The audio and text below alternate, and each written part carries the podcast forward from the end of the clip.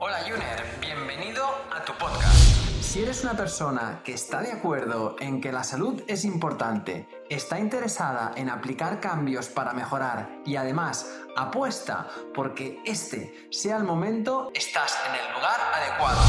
Soy Edgar Barrio Nuevo, ahora mismo doctorando en nutrición. Fundé mi primer centro de salud integrativa Pure Corpore hace ya más de 10 años y ahora también lidero Ayunízate, la primera academia de habla hispana en el mundo sobre el ayuno como herramienta para potenciar tu salud. Aquí vamos a descubrir la ciencia y las maravillas que hay detrás del ayuno y cómo este, en todas sus modalidades, tanto intermitente como prolongado, transforma y potencia nuestra salud. Adelante. Recordarte que la información de este podcast es meramente informativa y divulgativa, que en ningún momento pretendemos ni diagnosticar ni tratar a ninguna persona. Recuerda que la responsabilidad sobre tu salud recae principalmente en ti y en aquellos profesionales sanitarios que conocen tu caso y pueden tratarte de forma individual. Hola Juners, bienvenidos a este capítulo 16 de nuestro podcast Ayuners. En esta ocasión os voy a hablar de genética. Sí, sí, de genética. Vamos a hablar de pares genéticos, de bases químicas, de ADN y, sobre todo, pero vamos a darle una aplicación práctica, no vamos a meternos en un laboratorio, aunque sí vamos a estudiar algunas de las cosas que se han hecho ahí, porque es importante que entendamos qué pasa con el impacto que tiene el ambiente en nuestros genes. Fijaros, el proyecto Genoma Humano fue un proyecto internacional de investigación científica que se hizo con el objetivo, su objetivo fundamental era determinar la secuencia de pares de bases químicas que componen el ADN y así identificar eh, y cartografiar todos los genes del genoma humano. Eh, esto se completó en el año 2003, eh, un proyecto con 3.000 millones de dólares de presupuesto que empezó en los años 90 y que, bueno, fue, fue la, la, dirección la llevó el doctor Francis Collins y se llevó por, bueno, por realizar universidades y centros de investigación de Estados Unidos, Canadá, Nueva Zelanda, Reino Unido y España, sobre todo. Y conocer la secuencia completa del, genoma humano puede tener mucha importancia eh, para estudios de biomedicina y genética aplicado a la clínica. Eh, así nos puede hacer eh, desarrollar conocimiento para enfermedades que tienen poco, que tenemos poca información, nuevas medicinas, diagnósticos más fiables y también más rápidos. Eh, sin embargo, em, aquí, claro, algo que se creía que iba a ser pues, la panacea en el mundo de la salud, se vio que descubrir toda la secuencia genética de un organismo no nos permite conocer lo que se llama el fenotipo. El fenotipo es la forma en la que un ser vivo expresa esos genes, ¿vale? Por ejemplo, pues eh, en las rosas, sabéis que hay blancas, hay rojas, hay amarillas, pues eh, si es roja, que sea roja es su fenotipo, ¿no? Es su característica. Y esto lo aplicamos a todos los parámetros de la salud, es decir, eh, si, eres más, si estás más saludable, menos saludable, si desarrollas una enfermedad, o no, si tienes los ojos azules o verdes, eh, si ¿no? tienes una musculatura u otra. Esto es el fenotipo. Y, aquí es cuando empezamos a hablar de un concepto que va más allá de la genética. Y hablamos de la epigenética. Es decir, em, a la epigenética llamamos a ese ese ambiente externo específico en el que un ser vivo pues eh, ¿no? vive. Y, esto eh, también hay, hay, uno que es específico y otro que es general. Tenemos, decir, una, una situación general a la que todos estamos expuestos. Si tú vives en un barrio de una ciudad, las características de ese barrio van a ser una forma general a la que tú estás influenciado y, y todos los vecinos de ese barrio. Es decir, el clima que hace ahí, el ambiente, la contaminación que puede haber, si hay espacios verdes, el tráfico. e incluso el capital social, todo eso va a influir. Y eso es general, eso es para todos los vecinos. Pero luego hay algo que va más allá, que es específico, ¿no? Si tú fumas, si haces ejercicio, cómo comes, qué productos utilizas. Todo esto, a todo esto se le llama epigenética. Todo esto tiene un impacto sobre nuestros genes que van a hacer que nuestros genes se comporten de una manera o de otra. ¿eh? Y ese comportamiento se le llama epigenético, epigenética. Eso va a tener un impacto eh, directo sobre la posibilidad ¿no? o el riesgo de desarrollar determinadas enfermedades o de tener un tipo de calidad de vida y, u otro. En este podcast, una vez hemos contextualizado esta situación, quiero repasar todos los 12 principales aspectos que influyen en nuestra epigenética. Es decir, todos aquellos aspectos que van a modular la expresión de nuestros genes. Pensar en vuestros genes como hay unos seres inteligentes, ¿no? Que, bueno, dependiendo lo que le hagamos, pues van a estar mejor o peor. Y que esto también viene influenciado por, bueno, pues por una trayectoria de miles de generaciones por las que hemos ido pasando el ser humano y que los genes se han ido adaptando a ese entorno, es decir, a esa epigenética.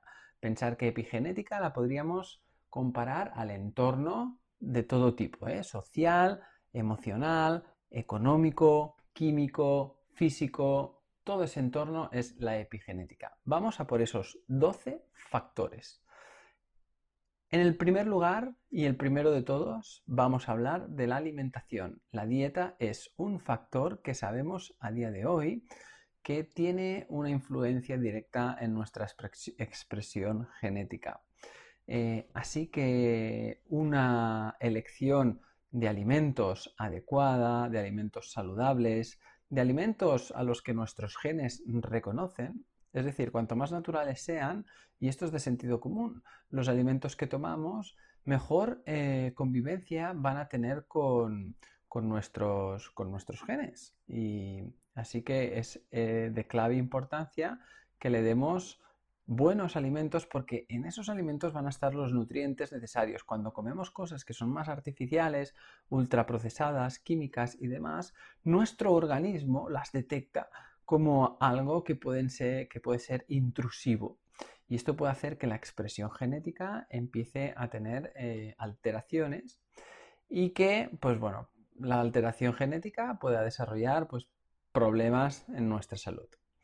En segundo lugar, Em, vamos a poner la relación que tenemos eh, con los ciclos, lo que se conocen como los ciclos circadianos, es decir, la relación entre el día y la noche, los ciclos de luz a los que estamos expuestos. El ser humano también eh, se ha desarrollado a lo largo de toda su evolución con ciclos diurnos y ciclos nocturnos.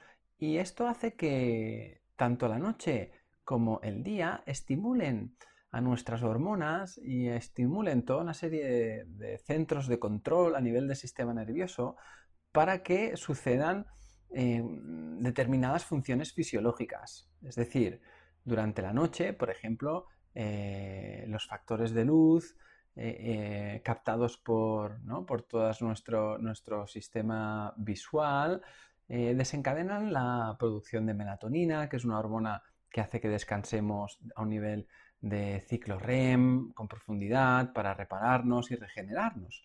Y esto sucede porque es de noche.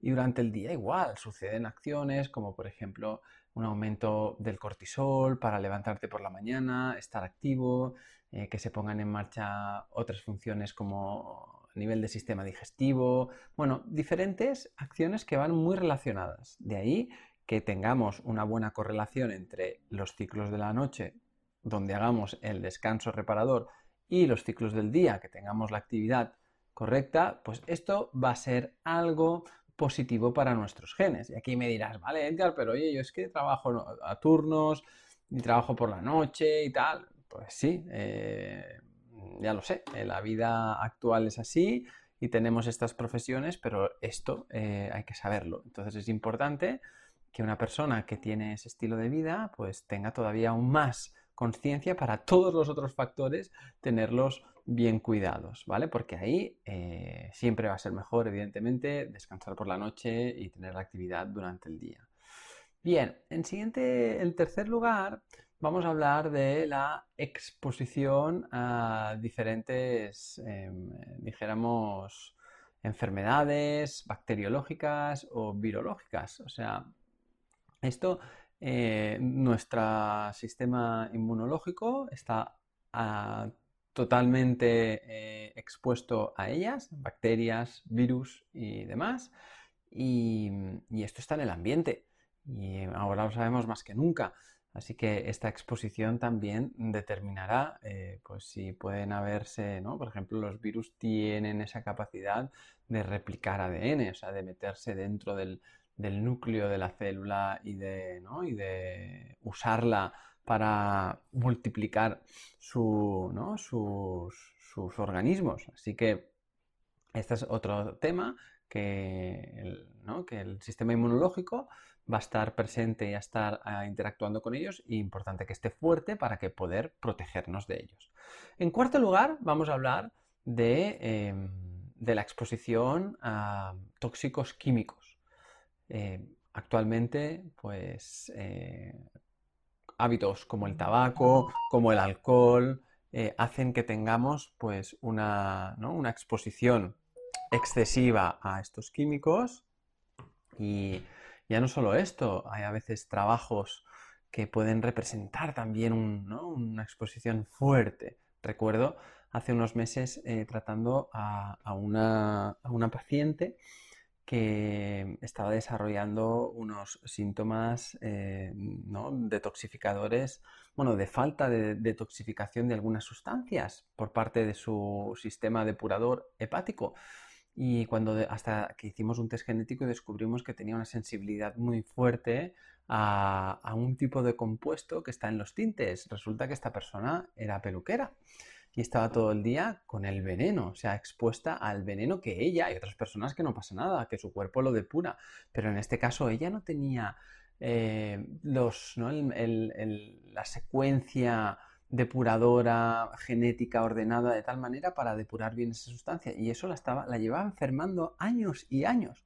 O sea que esta exposición a tóxicos está muy presente, ya no solo en nuestros hábitos, sino a veces en temas más allá de, lo que nosotros elegimos. Bien, en, quinto lugar vamos a hablar también del abuso de la medicación.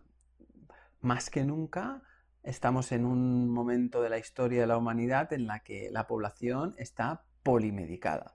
O sea, tiene que tomar muchísimas eh, medicaciones para generar parches a sus a sus, los parches a, los síntomas que tienen. Pero hay que saber que los medicamentos no solo inhiben síntomas, también suprimen funciones, funciones de órganos importantes de nuestros organismos. Así que cuando nos polimedicamos, eh, acabamos también eh, haciendo que algunos órganos, algunas funciones de nuestro cuerpo empiecen a reducirse, ¿no? Sabemos que a día de hoy, por ejemplo, los inhibidores de las bombas de protones o los llamados antiácidos o protectores gástricos inhiben la función del estómago de producir, ¿no? de aceptar el ácido que viene de otras zonas del cuerpo y que eso acaba debilitando huesos. La OMS, ¿no? La FAO ya lo dijo hace dos o tres años que, por favor, se vigile con la prescripción de estos medicamentos porque aumentan el riesgo de fractura ósea debido a esto. ¿eh? O sea que hay que ver los efectos secundarios de todas estas medicaciones, las interacciones que hay entre ellos. Hoy en día ya hay, ya hay, eh, hay laboratorios y hay centros de investigación que estudian de una forma muy profunda cómo los medicamentos afectan a determinados genes, la interacción entre diversos medicamentos, medicamentos incluso cómo interactúan con algunos principios nutricionales, que es interesante eh, e, estudiar y valorar. En sexto lugar, vamos a hablar del estado financiero. O sea, es decir, también es cierto que es una parte ambiental Hoy en día tenemos una relación con nuestra economía, con el dinero determinada y esto también afecta a nuestro día a día, a nuestras decisiones y hace que pues también pues, vivamos en un estado emocional determinado que puede y que va a repercutir sobre nuestro estado físico y sobre nuestro estado genético. En séptimo lugar, vamos a hablar del ejercicio. Importantísimo también eh, cómo el ejercicio tiene la capacidad de modular esa expresión genética, esa producción de mioquinas, que son sustancias antiinflamatorias, esa producción de hormonas como las endorfinas y esa regulación del metabolismo y todo esto evidentemente es una parte de nuestro ambiente importantísima. El sedentarismo es una de las grandes epidemias actuales porque genera muchísimas repercusiones. Un organismo vivo, un ser humano, está diseñado para moverse y el movimiento lo necesitamos para que nuestra regeneración, nuestro balance hormonal, nuestro metabolismo sea el mejor.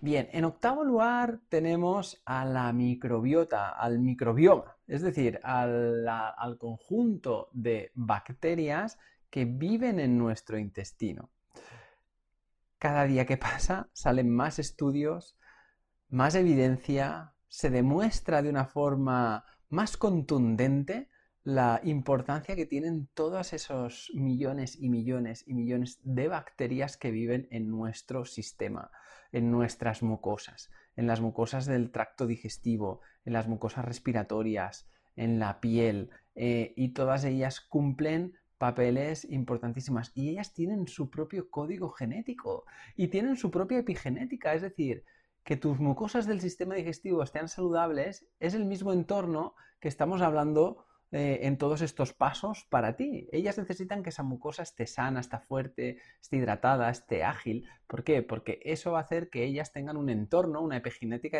adecuada y que hagan bien sus funciones. Y si ellas hacen bien sus funciones, van a empezar a interactuar bien con nuestras hormonas, con, nuestros, con, los, con los alimentos que comemos, con, nuestros, con el sistema nervioso, con un montón de, aspectos eh, de nuestra fisiología y de nuestro funcionamiento que son claves.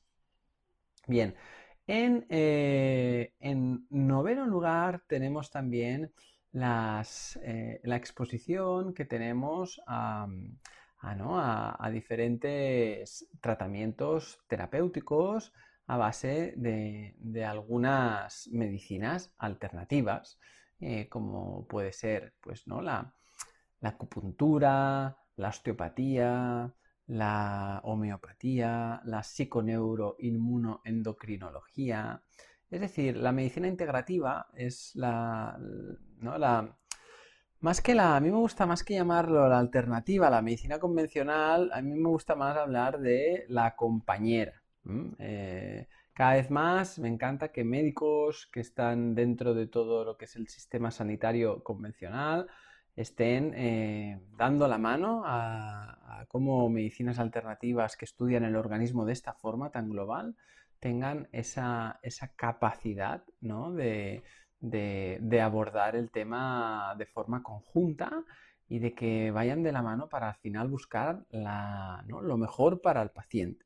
Y, y claro, como la medicina integrativa se basa en estudiar muchísimo la, salud global, todos estos aspectos que influyen, ahí es donde se va a no solo poner parches, sino que se va a, a tratar de mejorar cuál es el, la raíz del problema, el origen, dónde está, dónde está pasando eso, para ir de la mano y buscar esa solución. Bien, en décimo lugar tenemos las relaciones sociales las relaciones sociales que tienen... Eh, el, ser humano es un ser social y necesita relacionarse. Fijaros que uno de los grandes, las tribus ¿no? más ancestrales eh, que todavía, pues, eh, bueno, las que han habido y las que todavía hay, hablan de, ¿no? de que castigos que, hacían a miembros de la tribu que no, que no, se, habían, Que no se habían portado bien, peor que que la muerte era aislarlos de la tribu, se acababan suicidando. ¿vale? El aislamiento social pues acaba debilitando muchísimo todo nuestro proceso psicológico y desestabiliza por total nuestro organismo. En onceavo lugar tenemos eh, el estado emocional. Evidentemente es otro de los grandes pilares, que las emociones eh, somos seres que buscamos placer y nos alejamos del dolor emocionalmente y nos, busca, nos gusta sentir emociones placenteras y sentirnos equilibrados emocionalmente. Y para ello, pensar que esto se basa en bioquímica todo esto son situaciones hormonales que, que a través de, toda una producción interna por nuestras sensaciones emocionales se producen. Es decir, tú cuando sientes alegría son hormonas las que te hacen sentir esto. Cuando sientes tristeza, lo mismo, ansiedad, depresión, placer, eh, y, todo esto se produce en el interior de tu cuerpo, mediado también por una expresión y una situación genética. Y todo esto se, estudia, ¿no? Toda la parte genética se puede estudiar, la, la, salud mental y emocional se puede estudiar también a nivel genético. Y en 12 lugar, por último lugar, tenemos la suplementación. Es decir, actualmente también hay toda una serie de, hay una manera, ¿no? De, de tomar eh, nutrientes de forma muy concentrada a través de suplementos que tienen acción biológica, que son naturales, pero sus concentraciones hacen que tengan una acción terapéutica y a eso también está expuesto nuestro gen. Y eso tiene una forma de hacerlo individualizado y de estudiar las características de cada persona para darle exactamente lo que necesita. Así que hemos repasado estos 12 factores a los que prestar mucha atención porque van a, todos ellos van a poner ahí su ladrillo para darle a, tu material genético la mejor gasolina ¿no? y la mejor situación para que su expresión sea la más óptima y que eso nos haga tener la mayor calidad eh, de vida y la mayor, em, el mayor trabajo preventivo. Así que espero que los tengas muy en cuenta, que te haya servido esta información. Ha sido un placer estar en este podcast contigo. Recuerda que aquí en nuestro podcast Ayuners, el ayuno también tiene un impacto sobre la parte genética y que tienes en mi web de edgarbarrinuevo.com o .es. Puedes buscarlo en Google y tienes ahí una clase que es totalmente gratuita sobre ayuno intermitente, los cinco pasos para triunfar con el ayuno intermitente, que también te dará mucha información para cuidar ese, aspecto, inculcarlo en tu, estado, en tu estilo de vida y eso va a impactar en muchos de estos 12 puntos de los que hemos hablado en este podcast. Ha sido un placer y nos vemos en el siguiente. Adiós. Cada domingo estaré contigo de nuevo para ofrecerte un nuevo capítulo de nuestro podcast Ayuners. Si quieres apoyar este podcast y ayudarnos a crear más contenido como este, nos ayudaría muchísimo que nos dejes una reseña de 5 estrellas en iTunes, Spotify, Evox o donde quiera que nos escuches.